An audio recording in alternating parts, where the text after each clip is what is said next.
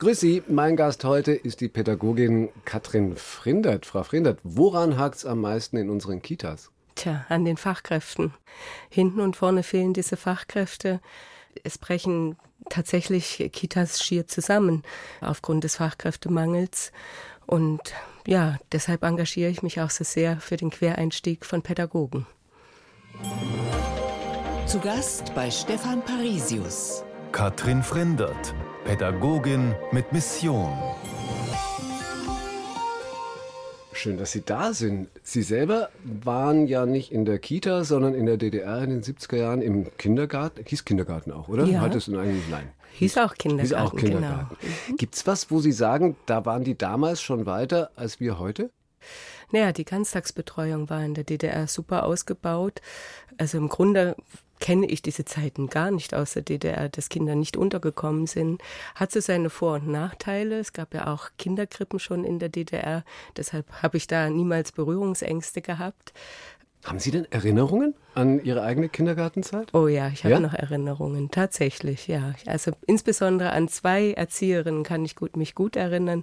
Meine Lieblingserzieherin hieß Frau Bräutigam und eines Tages hat die geheiratet. Und das Und war, dann war es, das war dann gab es einen Braut zur. Bräutigam. Ja, genau, genau. Also an das, das kann ich mich gut erinnern.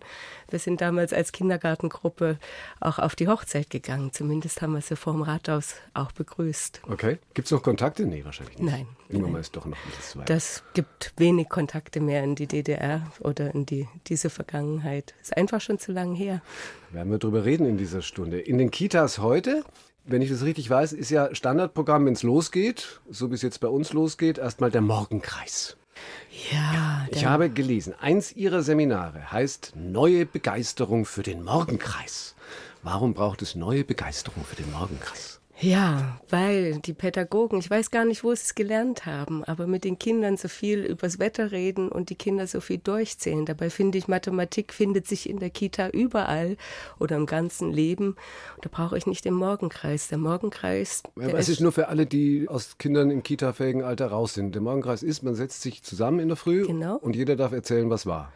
Das wäre schön, wenn wir mit den Kindern philosophieren über das Leben, über das, was die Kinder wirklich beschäftigt, über das, was die interessiert. Aber Das passiert manchmal zu selten in dem Morgenkreis. Deshalb habe ich dieses Format entwickelt. neue Begeisterung für den Morgenkreis. Wie sieht der optimale Morgenkreis aus? Der optimale Morgenkreis sieht erstmal so aus, dass ich mich an den Kindern orientiere, ob die schon bereit sind für den Morgenkreis oder ob die noch vertieft in irgendetwas sind, was sie gerade spielen und sich damit bilden. Und ja, wenn dann die Kinder soweit sind, das kann bei mir auch um 11 Uhr sein, dann würde ich die Kinder zusammenholen und würde sie einladen zum Morgenkreis und sie fragen, was beschäftigt euch? Und der Sinn der Übung ist, dass es so ein Ritual ist, wenn ich das richtig weiß. Genau. Also das heißt, dass man sich dran, ja, immer wieder dran festhalten kann, an gewohnte Abläufe auch. Was ist denn Ihr persönlicher Morgenkreis, also Ihr Ritual, mit dem Sie in den Tag starten? Ja, mein Ritual fängt am Morgen bei mir zu Hause an. Ich begleite meine Kinder vielleicht noch, dass sie sich zur Schule fertig machen. Echt? Ja, Die sind 17 und 20? naja, aber wecken muss ich sie trotzdem manchmal noch. genau, aber Sie haben schon recht, die sind schon sehr selbstständig und ja, dann kommt es darauf an, wann meine Seminare losgehen. Manchmal bin ich viel unterwegs und muss schon sehr früh starten, muss auch immer mit Stau rechnen. Und ja, also der ruhig ist der Morgen bei mir jetzt nicht gerade. Haben solche Rituale für Sie dann im Leben überhaupt eine Bedeutung, wenn das dann jeweils so unterschiedlich ist? Rituale, naja, also wenn mal was anders ist am Morgen, also völlig anders. Verschlafen. Dann, ja, verschlafen. dann komme ich ziemlich aus dem Konzept und fange das Rudern an. Oder was mir auch passiert, wenn ich glaube, ganz viel Zeit zu haben, dass ich dann meine Zeit verdattel. Also besser dann doch ja im Zeitraster und im, im Ritual im Zweifel Genau. bleiben. Dagegen in anderen Bereichen, denke ich mir, setzen Sie sich eher dafür ein, Rituale zu brechen. Also wenn es darum geht, dass Menschen sich verändern wollen, wo sie ja auch unterstützend und beratend wirken. Wann wird ein Ritual zum Ballast oder zum Hemmschuh? Ja, also ein Ritual kann dann äh, belastend werden, wenn sich Dinge total eingefahren haben.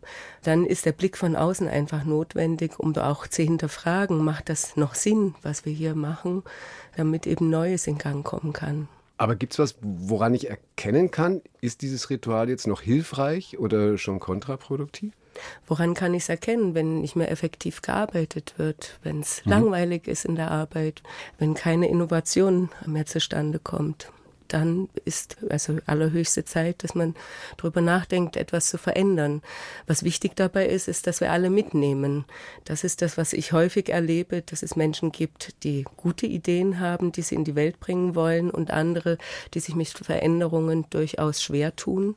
Und das ist halt das Wichtige, egal ob in der Kita oder in einem Unternehmen, dass ich die Mitarbeiter alle mitnehme und dass wir gemeinsam Visionen entwickeln, wie soll es denn später sein. Dann wird es auch was mit dem Morgenkreis. Dann wird es auch was mit dem Morgenkreis. Auch wenn er mittags erst ist. Augsburg, wo unser Gast Katrin Frindert seit über 30 Jahren lebt. Fällt das für Sie dann unter Heimatstadt oder bleibt es für immer Jena? Ich glaube, Heimat ist in mir und wenn ich sagen würde Heimatstadt, dann wäre es Jena. Mhm. Ganz eindeutig. Auch wenn ich in Augsburg inzwischen gut angekommen bin, nach über 30 Jahren sollte das auch so sein. Sonst hätte ich ja die Stadt auch wieder verlassen. Es ist eine schöne Stadt mhm. und ich habe dort beruflich sehr gut Fuß gefasst. Aber groß geworden eben in Jena, Eltern beide mhm. Lehrer, Vater außerdem Psychologie studiert. Dafür hat es in der DDR ja auch eine ideologische Qualifikation gebraucht, oder? Ja, ja, das könnte man so sagen, ja. Jetzt muss man natürlich die Zeit ein bisschen zurückdrehen, auch die Zeit, in der mein Papa vielleicht ideologisch sehr weit links gedacht hat. Das war die Zeit, als er ungefähr 18 Jahre alt war damals äh, nach vielen Jahren aus einem Krankenhaus entlassen wurde und tatsächlich auch in dieser Zeit in die Partei eingetreten mhm. ist, ohne zu wissen, was in seinem Leben noch auf ihn zukommt oder was ihn erwartet. Aber wie haben Sie das als Kind wahrgenommen, mitbekommen, so ideologische ja, Einflussnahme? Ja, die Einflussnahme war enorm. Also in der Schulzeit ging das noch, ähm, aber spätestens bei der Berufswahl war der Einfluss enorm. Bis dahin, dass ich zum Beispiel, dass mir viele Wege verstellt worden sind, ich nicht studieren konnte. Aber wenn Ihr Vater da dann noch so, so mit dabei war?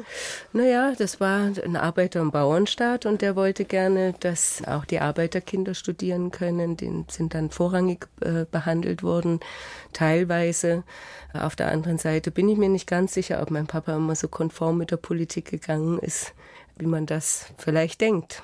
Aber das wurde auch in der Familie nicht kommuniziert? Doch, es, wir haben schon viel darüber kommuniziert, aber immer unter vorgehaltener Hand.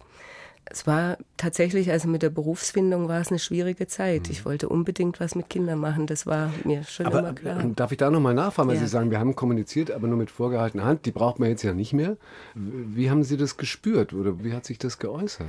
Das hat sich in solchen Dingen geäußert, dass zwar am Wochenende, insbesondere beim Mittagessen, bei uns viel philosophiert wurde, auch übers Leben und über die Einstellungen.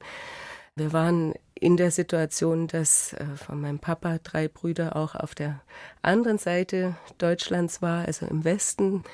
Und ich habe das als Kind an solchen Stellen mitbekommen, dass zum Beispiel Briefe nicht einfach so versendet werden konnten. Mhm. Die wurden dann irgendwo eingesteckt im Briefkasten, wenn wir an der Ostsee waren und nicht in Jena. Mhm. Genau. Also mein Papa war tatsächlich aus beruflichen Gründen auch einmal hier in München, hat da mal einen Kongress besucht und dort war er auch Gastredner. Das ist alles lange her. Was hatten Sie für ein Bild vom Westen? Naja, für mich war als Kind das irgendwie völlig unverständlich, wieso ich meine Familie, den Rest der Familie nicht sehen konnte. Mhm. Also ab und zu waren meine Onkels und Tanten dann da aber auch das fand nicht in Jena etwa statt. Also einmal kann ich mich erinnern, dass mein Onkel Franz mit meiner Cousine in Jena war, aber das war alles mit Vorsicht bedacht. Also mhm. wie kommen die zu uns mhm. und wie treffen wir uns? Ihre Eltern haben sich getrennt, als Sie zwölf waren. Mhm. Sie haben mal gesagt, das Schulsystem in der DDR hat Ihnen sehr geholfen, damit umzugehen. Ja, das stimmt. Also was in der DDR schon war, es war ein sehr durchgängiges Schulsystem. Das heißt, mit den Kindern, mit denen ich in der ersten Klasse eingeschult wurde, war ich in der zehnten Klasse immer noch zusammen. Mhm. Und da ist natürlich der Klassenverbund enorm zusammengewachsen. Was wir dort erlebt haben, ist auch, dass sowohl sehr starke Kinder als auch die Schwächeren mitgenommen wurden. Und ich hatte, meine Erinnerung ist schon auch, dass zumindest einzelne Lehrer das gut begleitet haben, wenn es Kindern nicht gut ging. Mhm. Was war das dann so für eine Clique, in der Sie unterwegs waren? Weil wir wissen inzwischen, es gab Punks in der DDR, es gab völlig unpolitische oder friedensbewegte. Was waren das für Leute, ich, mit denen Sie unterwegs waren? Ich glaube, das waren so ganz normale Leute. So ganz also ganz normale Leute.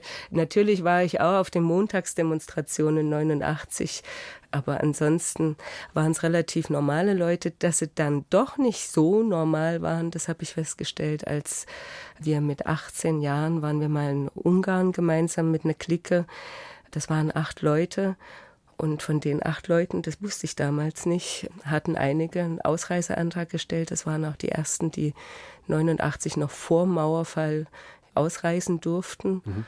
Und das Ende war dann, dass ich tatsächlich von dieser Achterklicke, mit der ich im Urlaub war, die letzte war, die noch in Jena war.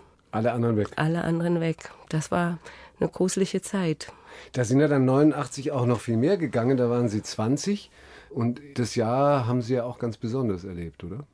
Ja, genau. Also das war tatsächlich so, dass äh, zwei Tage vor Mauerfall mein damaliger Freund auch noch über die Tschechei ausgereist ist. Ganz blödes Heute Timing, oder? Ja, blödes Timing. Das hat kein Mensch gewusst, ja. dass das so passieren könnte. Und wie das damals so war, das sind damals die Wohnungen noch ähm, also man musste die ganz schnell räumen, ansonsten hätte das alles die DDR einkassiert. Und, und Sie wussten, dass Ihr Freund drüber? Ja, das ja. war abgesprochen. Tatsächlich mhm. haben wir das auch mit meinem Papa damals noch vorbereitet. Eine Winterjacke besorgt und Stiefel besorgt und lauter solche Dinge. Und ja, mein Papa und ich, wir waren am 8. November waren wir noch mal in der Wohnung, um noch ein paar Sachen rauszuholen. Und als wir abends nach Hause kamen, war mein Lieblingsonkel gestorben. Das war mhm schwierige Situation. Ich habe von der Wende eigentlich erst im Nachgang alles mitbekommen, weil, mich, weil ich da so beschäftigt war. Also man kommt ja dann relativ schnell zur Besinnung, ja. aber zwei, drei Tage später, das war schon eine verrückte Zeit. Da waren Sie schon Kindergärtnerin, mhm. obwohl der eigentliche Plan Lehrerin war, aber das ging nicht. Das ging nicht. Und das ist mir auch gesagt worden, dass das aus politischen Gründen nicht geht. Ich habe seinerzeit ein Gespräch mit der Abteilung Volksbildung, so hieß das in der DDR, gehabt. Und nach dem Gespräch wurde mir mitgeteilt, dass ich aus politischen Gründen äh, kein Lehrerstudium machen kann. Aber Kindergärtnerin. Und na, das war ein großes Glück. Mhm. Das habe ich meinem Mathelehrer zu verdanken, der damals zur Abteilung Volksbildung gegangen ist und gesagt hat, die Katrin, die muss aber was mit Kindern machen. Die engagiert sich schon seit Jahren. Und dem habe ich zu verdanken, dass ich dann Kindergärtnerin werden konnte. Haben Sie ein Gefühl oder einen Eindruck, wo das herkommt, dass Sie immer schon irgendwas mit Kindern? Ja, das weiß ich nicht so genau, wo das herkommt, aber ich war halt umgeben immer von Kindern. Wir hatten, man muss sich das in der DDR so vorstellen, das war wahrscheinlich hier auch so, aber es gab kein Telefon und die Kinder haben sich einfach getroffen und die haben ihre kleinen Geschwisterkinder mitgehabt und die haben es mir besonders angetan. Ne, und ähm, also ich kann mich, ich sehe mich noch laufend durch die Straßen mit meinem Puppenwagen, wo dann die Räder irgendwann auseinandergegangen sind, weil ich die kleinen Geschwisterkinder durch die Gegend geschoben habe. Toll. Der Deal mit dem Freund war dann aber schon der, er fährt vor und flieht und Sie kommen danach. Genau, so war das auch abgemacht und so ist es ja dann auch passiert. Ich bin am 3. März 1990 nach Augsburg gekommen. Also hat dann ein bisschen gedauert.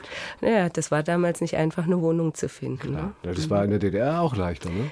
Das war nicht leichter. Da habe ich. Ich denke, Sie das haben fürstlich residiert. Naja, wir haben fürstlich haben wir nicht residiert, aber ich habe schon, wir haben schon gut gewohnt und in der DDR gab es ja sowas wie Wohnungstausch und äh, wir hatten eine ziemlich große Wohnung und die wurde schon das erste Mal getauscht, als meine Eltern sich getrennt haben haben in eine etwas kleinere Wohnung. Und das war auch eine sehr schöne Wohnung und die wurde dann getauscht in so einem Neubaublock in Jena mhm. Lobeda, als meine Mama von Jena weggezogen ist. 1 zu 1, der Talk auf Bayern 2.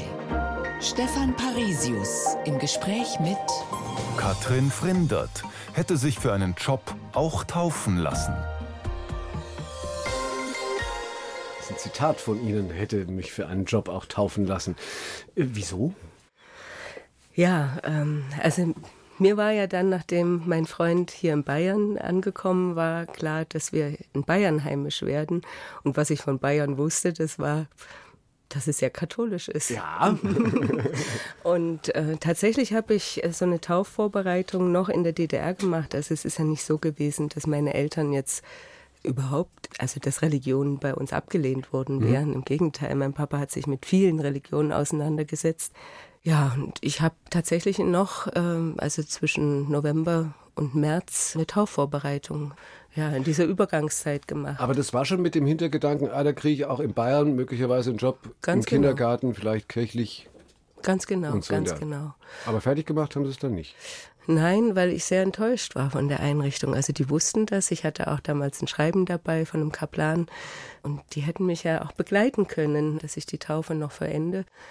Das war damals nicht möglich. Also mhm. sie haben mich abgelehnt und ich habe dann mich weiter beworben und bei der Stadt Augsburg zum Glück ein Dreivierteljahr später eine Stelle bekommen. Aber zwischendurch mussten Sie sich ja auch erstmal irgendwie finanzieren. Ja, da habe ich an der Kasse gearbeitet in mhm. einem Supermarkt ja, also was ganz anderes. Aber die Sehnsucht nach der Arbeit mit Kindern, die war schon enorm. Also. Mal unabhängig vom Job, wie haben Sie 1990 dieses Ankommen in Augsburg generell erlebt, die Menschen? Also ich muss sagen, 1990 hatte ich ja noch wenig Kontakt mit echten Augsburgern, weil das ist tatsächlich so, wie das auch mit Menschen, die irgendwo in fremden Städten ankommen, wahrscheinlich auch ist, dass man erstmal Gleichgesinnte sucht mhm. und dann auch tatsächlich findet. Wir haben eine enge Freundschaft gepflegt äh, mit Dresdnern, die ich eben auch aus dem Supermarkt kannte. Also unser, erster Freundeskreis, der bestand eigentlich nur aus ehemaligen, aus der ehemaligen DDR. Und die Augsburger waren skeptisch? Die Augsburger waren durchaus skeptisch. Also auch skeptisch auf das, welche Erfahrungen bringe ich mit, was ist das eigentlich für eine Ausbildung gewesen, was ich habe gelernt in der Vorbereitung der Sendung, dass es in Augsburg offenbar einen Brauch gibt, den ich bis dahin nicht kannte, nämlich Zucker ausstreuen in Hausgängen. Ja, genau, auch das ist uns passiert. genau, wir wohnten in einem Haus, wo es noch üblich war, dass man von oben nach unten die Hausordnung macht und um zu kontrollieren, Kehrdienst ja. und Wischdienst und um zu kontrollieren, dass ich auch wirklich kehre, wurde Zucker auf die Treppe Nein. gestreut. Doch, im Ernst. Ja. Und dann haben Sie extra außen drum gewischt. Nein, ordentlich erzogen wie ich war, habe ich das natürlich ja ordentlich gemacht. Aha. Haben Sie überlegt zwischendurch mal, als es dann auch so schwierig war mit keinem Job, doch vielleicht zurückzugehen nach Jena? Nee, der Gedanke ist mir nicht gekommen, dass ich zurückkehre. Also es ging ja auch ein Dreivierteljahr, das war zu überbrücken. Und als ich dann die feste Arbeitsstelle hatte, dann hat sich ja alles prächtig entwickelt. War das also. dann der Wendepunkt zum Angekommensein und zu Hause fühlen? Noch nicht ganz, noch nicht ganz, aber ich hatte viele Helfer. Meine erste Leitung hat sich sehr dafür eingesetzt, dass ich meine Ausbildung quasi nochmal fertig machen kann. Ja, das ging ja auch erstmal gar nicht, oder? Das wurde ja nicht anerkannt. Wenn Sie das wurde hier erstmal nicht anerkannt. Aha. Ähm, ich habe nochmal ein Berufspraktikum gemacht und es war auch gar nicht so einfach, einen Schulplatz zu finden weil auch da äh, mir im Wege stand, dass ich nicht in der Kirche bin. Mhm. Seinerzeit gab es in Augsburg nur eine katholische Fachakademie, eine evangelische. Beide wollten mich nicht. Und ja, meine damalige Leitung, die hat hier beim Kultusministerium angerufen, hat gesagt, dann muss mir ein Schulplatz zugewiesen werden. Ah, die Leitung ist immer die Kita-Leitung oder damals genau, hieß es noch Kita, Kindergarten. Genau, ja. Kita-Leitung. Mhm. Und so bin ich dann an die katholische Fachakademie gekommen besonders gern, also willkommen habe ich mich da nicht gefühlt. Aber es hat dann geklappt und mhm. eben in Augsburg dann erst angefangen. Dann war es eine ganz steile Karriere, oder? Also von der Halbtagskinderpflegerin über Kita-Leitung, dann selber hin zur Fachberaterin, die ja. für über 160 Kitas und Erziehungseinrichtungen zuständig ist. Klingt aber auch nach viel Bürokratie und wenig Morgenkreis und wenig praktische Arbeit mit Kindern. Ja, das ist richtig. Also als Fachberatung, da bin ich ja auch mit einer Vision angetreten, nämlich die Kitas zu unterstützen, ja, Pädagogik zu prüfen, also im Sinne von, wie können wir noch zeitgemäßer mit den Kindern arbeiten und tatsächlich war das ein sehr starken Verwaltungsjob. Das hätte ich so nicht gedacht. Das lag natürlich sicher auch daran, dass wir einfach zu wenig waren. Wir waren seinerzeit zwei Fachberatungen für mhm. so viele Kitas zuständig. Und der Fachkräftemangel hat sich ja damals schon bemerkbar gemacht. Er ist jetzt natürlich noch massiver geworden. Und zum Üben hatten Sie ja dann neben der Bürokratie Ihre eigenen Kinder. zum Üben, das ist gut gesagt. Um nicht aus naja. der Übung zu kommen, wie man direkt mit den, vielleicht haben Sie zu Hause den Morgenkreis gemacht. Das, ne, Morgenkreise habe ich zu Hause nicht gemacht. Wann, äh, wann haben Sie die in den Kindergarten gegeben? Meine Kinder sind beide in die Kinderkrippe schon gegangen. Also ich war jeweils ein Jahr zu Hause. Damals war noch die Zeit, also 19 Jahre zurück, äh, da bin ich tatsächlich auch von Pädagogen angefeindet worden, wie mhm. ich das machen kann, meine Kinder in die Kinderkrippe zu geben. Aber das waren so wunderbare Erzieherinnen in dieser Kinderkrippe. Was Besseres hätte meinen Kindern, glaube ich, nicht passieren können. Naja, Sie haben ja sowieso so gesehen da historische Zeiten miterlebt, weil als Sie da tätig waren, es ist ja erst zehn Jahre her, dass in Bayern das Recht auf, auf Kita-Plätze überhaupt eingeführt worden ist. Ja. Und man hatte den Eindruck, so richtig gut vorbereitet war das alles nicht. Das war nicht gut vorbereitet, ne. Mhm. Also man ist den Familien entgegengekommen, aber das ist teilweise tatsächlich auf Kosten der Kinder gegangen mhm. und auch der Fachkräfte, die enormes leisten. Also Kinderkrippen sind ja aus dem Boden geschossen wie Pilze.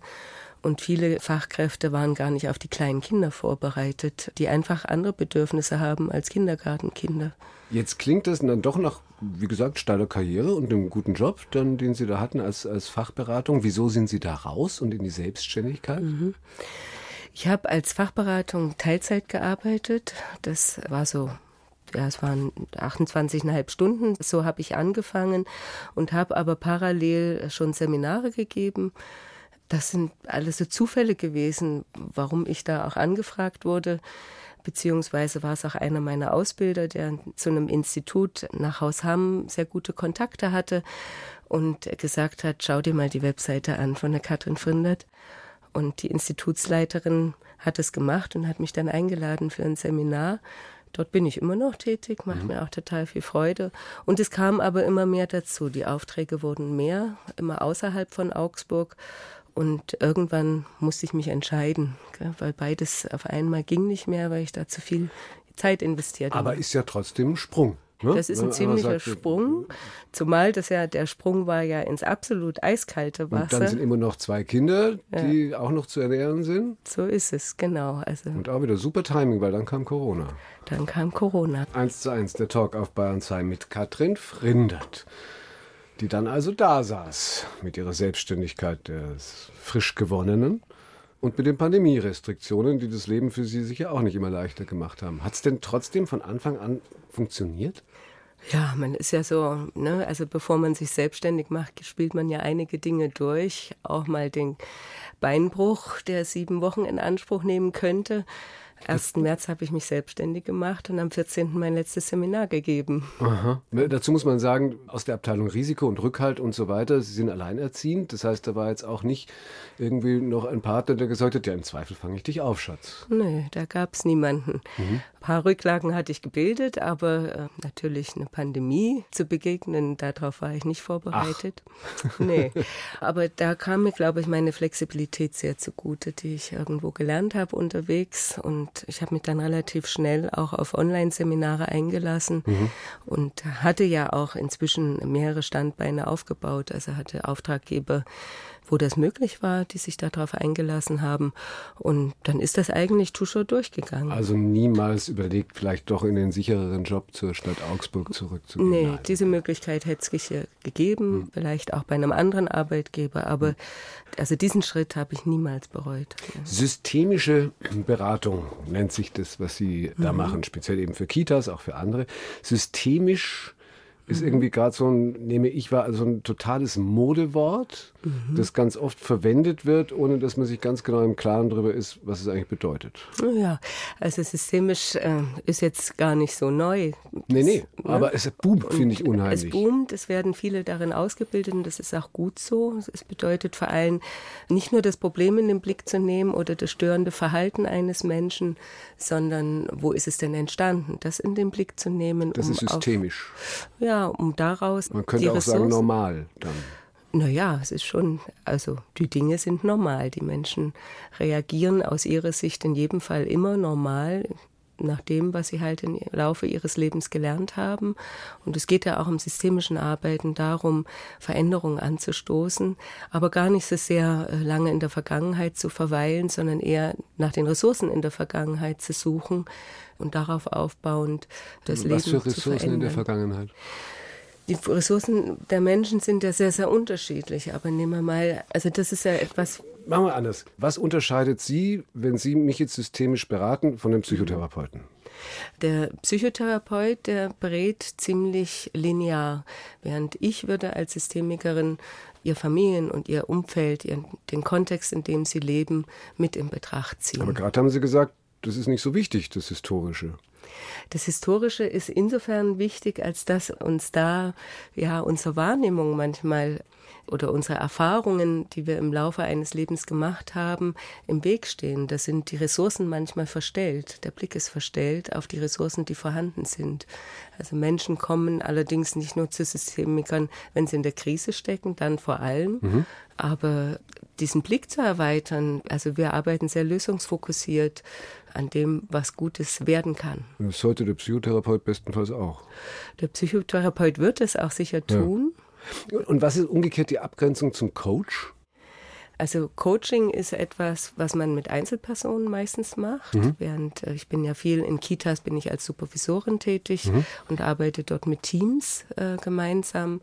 Und in Teams geht es eben um solche Themen wie Visionen entwickeln, wie wollen wir gesehen werden von außen, was müssen wir dafür tun, dass wir so gesehen werden wie wir es denn auch wollen. Aber da arbeiten Sie ja auch, Sie sagen zwar mit dem Team entwickeln Sie mhm. was, aber in dieser systemischen Beratung geht es ja um den Einzelnen, wenn Sie sagen, es geht um die Ressourcen des Einzelnen, die verstellt sind oder nicht. Ja, es geht meistens um die Ressourcen, die in einem System stecken, nämlich dem Familiensystem zum Beispiel ja. in der Beratung. Ja. Genau.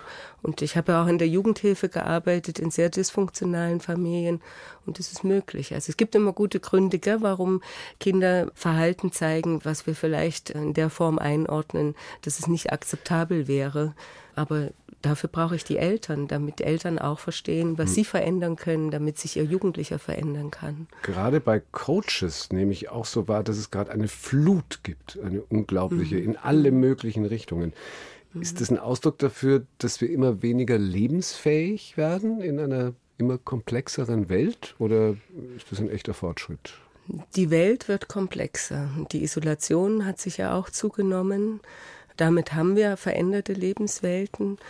Mein Hauptschwerpunkt ist tatsächlich ja in den Kitas auch systemisch zu arbeiten, um auch daran zu erinnern, in welcher Gesellschaft wollen wir denn leben?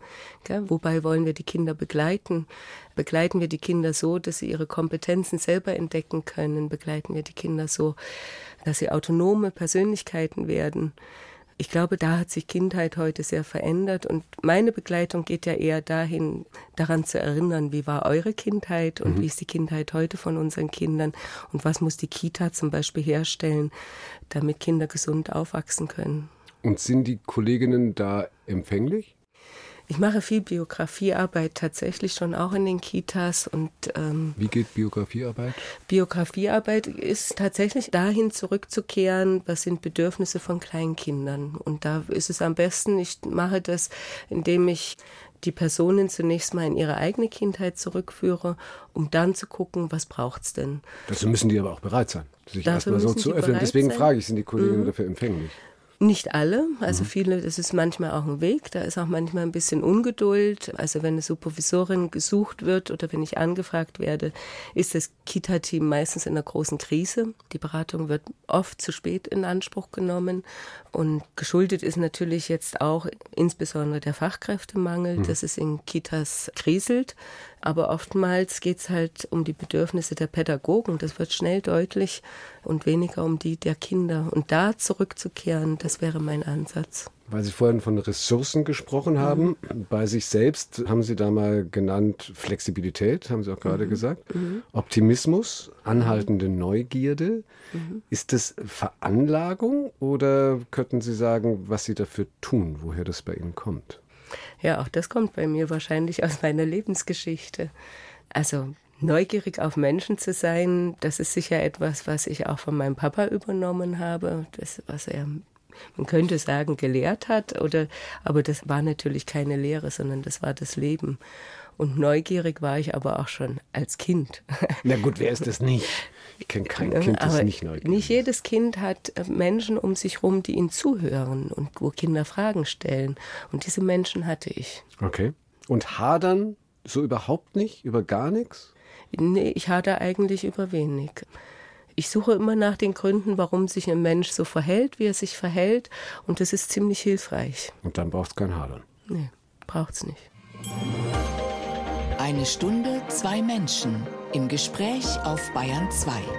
Stefan Parisius trifft Katrin Frindert, Quereinsteiger in die Kitas. Das ist im Augenblick, glaube ich, ein ganz wichtiges Thema für Sie, gell? Ja. Wie sind denn überhaupt die Chancen, mit einer anderen Ausbildung einen Job in der Kita zu kriegen?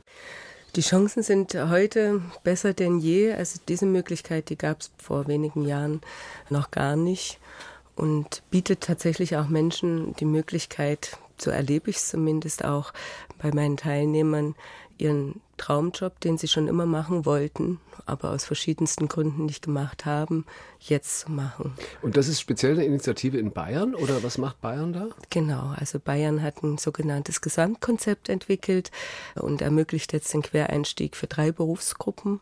Einmal Assistenzkraft in Kindertageseinrichtungen, Ergänzungskraft in Kindertageseinrichtungen und Fachkräfte in Kindertageseinrichtungen. Wie funktioniert das? Also wie viel fachliche Ausbildung braucht es dann da trotzdem, um gut in der Kita zu sein? Also für die Assistenzkräfte, also um Assistenzkraft in der Kita arbeiten zu können, haben die Teilnehmerinnen 200 Unterrichtseinheiten Theorie absolviert. Doch eine Zeit. Das ist eine ganze Zeit. Darauf aufbauen könnten Sie weitermachen zur Ergänzungskraft mit weiteren 200 Unterrichtseinheiten bis hin zur Fachkraft mit nochmal 350 ein Also ist dann nicht so heute anrufen, morgen anfangen. Nein, das Nein. ist beileibe nicht so. Das muss ich Wie noch ein lange bisschen lang dauert das, rumsprechen. diese 200, 200 Stunden? Das ist eine Qualifizierung, die berufsbegleitend stattfindet. Ah, die dürfen in der Zeit trotzdem schon auf die Kita losgelassen werden. Ja, als Assistenzkräfte noch nicht, als Ergänzungskräfte ja. Mhm. Also als Assistenzkräfte müssen sie mindestens 160 Unterrichtseinheiten absolviert haben und dürfen dann mit Kindern arbeiten. Wir haben aber viele Teilnehmerinnen, die bereits in der Kita arbeiten als Kindergartenhelferinnen oder Individualbegleitung, die also auch schon berufliche Erfahrung mit Kindern mitbringen, aber eben die Theorie noch nicht hatten. Und Mhm. äh, dafür ist es ja auch wichtig und notwendig, dass sie da noch qualifiziert werden. Ich glaube, das gibt es ganz ähnlich ja, und da hat man vielleicht schon öfter davon gehört, die Überlegungen, das auch in Schulen zu machen. Also, dass auch Lehrer, Aushilfslehrer ohne Lehramtsstudium eben eigentlich da dann gefördert werden können. Da gibt es ja auch Kritik dran, zu sagen, ah, da kommt jemand, der hätte besser studieren sollen vielleicht. Ja, da gibt's sicher auch berechtigt Kritik. Nur ist es bei den Lehrern, das sind ja vor allem auch Wissensvermittler, also das ist mir schon auch bekannt, vor allem in den höheren Klassenstufen, dass da Physiker zum Beispiel Physikunterricht geben. Ich finde schon, dass es äh, in allen Bereichen, ob jetzt Kita oder Schule, eine pädagogische Grundausbildung unbedingt braucht, um die Qualität zu sichern, um Kinder zu verstehen, auch zu verstehen, wie Kinder lernen oder wie der Mensch lernt. Und da braucht es eine Ausbildung dafür und die bekommen die. Das liefern Sie in Ihren 200 Stunden dann zum Beispiel bis zum, genau. was war Ergänzungs, war das erste, nee, Assistenz. Assistenzkraft, das ist noch ein Assistenzkraft. niederschwelliges Angebot. Aber dabei muss nicht bleiben dann auch. Können die dann, also Genau. nicht nur diese drei Stufen, die Sie gesagt haben, sondern können die dann am Ende auch so richtig, in, können die auch mal Kita-Leitung werden oder irgend sowas? könnten auch Kita-Leitung werden. Dieses Modell der Fachkraft, das gibt es in Bayern schon lange. Also, dass man sich von der Ergänzungskraft zur Fachkraft qualifizieren kann. Und ich kenne einige Fachkräfte, die auch inzwischen als Kita-Leitung arbeiten. Es ist ein, ein weiter Weg dahin. Es gibt auch noch ein paar andere Voraussetzungen, zum Beispiel, dass man Praxiserfahrungen sammeln muss. Aber das macht ja auch nur Sinn. Und das haben Sie inzwischen an wie vielen Menschen erprobt, Ihr Modell? Also in dem Modell der Assistenzkräfte, da war ich jetzt als Multiplikatorin vom Staatsinstitut, bin ich von Anfang an dabei gewesen, habe jetzt an die 200 Assistenzkräfte ausgebildet. Ergänzungskräfte habe ich jetzt im Moment meinen ersten Kurs laufen und Fachkräfte habe ich in der alten Form schon ausgebildet. Und aus was für Berufen kommen die dann? Also, oder welche Vorberufe eignen sich am meisten für die Arbeit in Kitas? Da gibt's keine, dass ich sage, das ist jetzt der Beruf, der eignet sich besonders. Ich habe von der Friseurin über die Bankangestellte bis hin zum Ingenieur habe ich Ausbildungskandidaten. Und was da passiert ist, dass die mit ihren Kompetenzen, die sie anderweitig erworben haben, dass sie die jetzt in die Kita mit einbringen können. Ich stelle mir den Ingenieur vor, wenn er mit Playmobil-Kästen dann plötzlich anrückt. Ja, zum Beispiel. ja, oder die, die erklären die Welt den Kindern nochmal anders und die bringen auch eine Motivation mit, ein Engagement mit. Das ist beeindruckend. Und das, wo ja nach wie vor man sagen muss, dass Erzieherinnen und Erzieher jetzt nicht unbedingt die Berufe mit dem sozial allerhöchst angesehenen Stellenwert sind. Naja, das liegt natürlich auch an der Bezahlung, aber ich habe durchaus. Also der Ingenieur wird nicht mehr verdienen als Assistenz. Der wird, der wird weniger verdienen. Ja. Und er tut es aber trotzdem, weil ihm die Arbeit mit den Kindern so viel Freude macht. Mhm.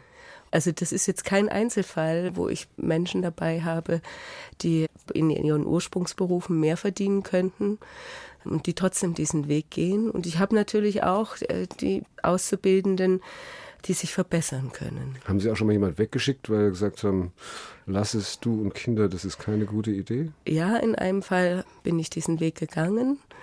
Da gab es auch gute Gründe für. Also es ist nicht so, dass ich jeden auf mhm. Teufel komm raus in die Kita entlassen würde. Aber es können viel mehr Menschen, sagen Sie, als sie sich im Augenblick zutrauen. Es könnten mehr ja. Menschen, ja. Deswegen Quereinsteiger. Genau, genau. Haben Sie mal überlegt, wenn Sie selbst als Quereinsteigerin was völlig anderes machen würden? Ich meine, es kommt ja dann auch die Zeit, wo Sie Ihren Kindern nicht mehr morgens in die Schule helfen müssen irgendwann mal. Die werden Spaß haben, wenn Sie das hören. Super. Ja, das habe ich mir sagt im Radio. ganz neu, sich ganz neu erfinden, ganz neu denken. Sie als Quereinsteigerin, was würden Sie sich aussuchen? Hm, das ist jetzt gar nicht so eine einfache Frage, weil ich mit meinem Beruf sehr, sehr zufrieden bin. Ich glaube, ich würde mir denselben Beruf wieder wählen. Dann bleiben Sie doch drin. Mhm. So, angefangen haben wir mit dem Morgenkreis. Gibt es in der Kita ein Parallelritual am Abend? Gibt es einen Abendkreis? Oder? Es gibt zumindest oft einen Abschlusskreis. Ein Abschlusskreis. Ja. Dann machen wir jetzt einen Abschlusskreis. Wie geht der? Wie geht der? Ich würde sagen, herzlichen Dank, dass ich da sein durfte, dass ich mit Ihnen das Gespräch führen durfte, dass ich diese Möglichkeit hatte. Dann danke ich Ihnen. Und das ist schon ein Abschlusskreis. Ich könnte auch sagen normal, aber naja, gut. Ja. Ja, sehr schön. Ich durfte was dazu ja, lernen. Ich auch. Morgenkreis und Abendkreis. Ich kreise noch mal ganz kurz. Vielen Dank, mhm. Frau Rindert. Kreise noch mal ganz kurz und sage, dass wenn unsere Hörer sich insgesamt für Familienthemen und Elternthemen interessieren, dass ich dann noch den Podcast Eltern ohne Filter empfehlen würde, wo vier verschiedene Gastgeber jede Woche unterschiedliche Familien treffen und sich deren Geschichten erzählen lassen. Da sind auch oft ganz, ganz erstaunliche dabei. Eltern ohne Filter gibt es überall, wo es Podcasts gibt, zum Beispiel in der ARD Audiothek. Wäre auch was für Sie. Tschüss. Dankeschön.